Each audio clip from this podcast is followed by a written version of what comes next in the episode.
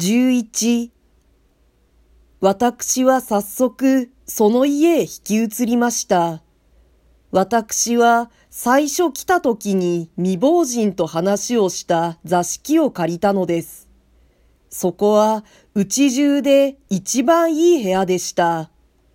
本郷編に高等下宿といった風の家がポツポツ建てられた自分のことですから、私は書生として占領しうる最もいい間の様子を心得ていました。私の新しく主人となった部屋は、それらよりもずっと立派でした。移った当座は、学生としての私には過ぎるくらいに思われたのです。部屋の広さは八畳でした。床の横に違い棚があって、円と反対の側には一軒の押し入れがついていました。窓は一つもなかったのですが、その代わり南向きの円に明るい日がよく差しました。私は移った日に、その部屋の床に生けられた花と、その横に立てかけられた琴を見ました。どっちも私の気に入りませんでした。私は詩や書や煎茶をたしなむ父のそばで育ったので、からめいた趣味を子供のうちから持っていました。そのためでもありましょうか。こういう生めかしい装飾をいつの間にか軽蔑する癖がついていたのです。私の父が存傷中に集めた道具類は、例のおじのためにめちゃめちゃにされてしまったのですが、それでも多少は残っていました。私は国を立つとき、それを中学の旧友に預かってもらいました。それからそのうちで面白そうなものを四五服裸にして氷の底へ入れてきました。私は映るや否や、それを取り出して、床へかけて楽しむつもりでいたのです。ところが、今言ったことと生け花を見たので、急に勇気がなくなってしまいました。後から聞いて初めて、この花が私に対するご馳走に生けられたのだということを知ったとき、私は心の内で苦笑しました。もっとも、ことは前からそこにあったのですから、これは置きどころがないため、やむを得ずそのままに立てかけてあったのでしょう。こんな話をすると、自然その裏に若い女の影があなたの頭をかすめて通るでしょう。映った私にも映らない初めから、そういう好奇心がすでに動いていたのです。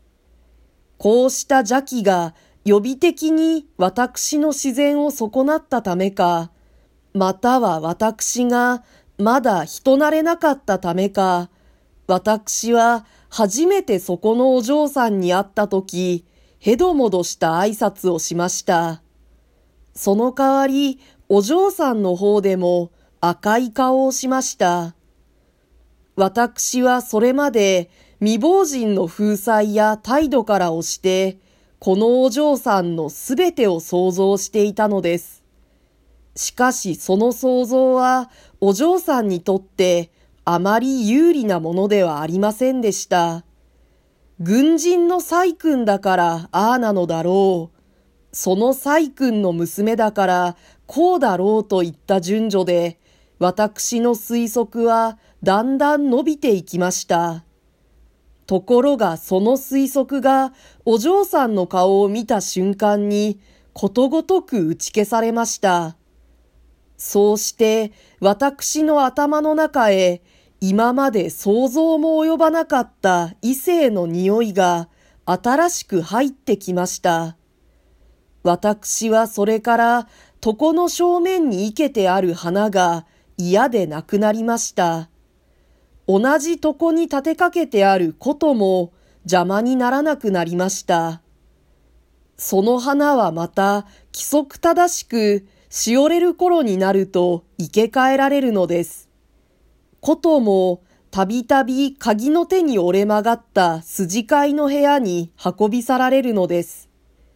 私は自分の居間で机の上に頬杖をつきながら、そのことの音を聞いていました。私には、そのことが上手なのか下手なのか、よくわからないのです。けれども、あまり込み入った手を引かないところを見ると、上手なのじゃなかろうと考えました。まあ、生け花の程度ぐらいなものだろうと思いました。花なら私にもよくわかるのですが、お嬢さんは決してうまい方ではなかったのです。それでも臆面なくいろいろの花が私の床を飾ってくれました。もっとも生け方はいつ見ても同じことでした。それから貨幣もついぞ変わった試しがありませんでした。しかし、片方の音楽になると、花よりももっと変でした。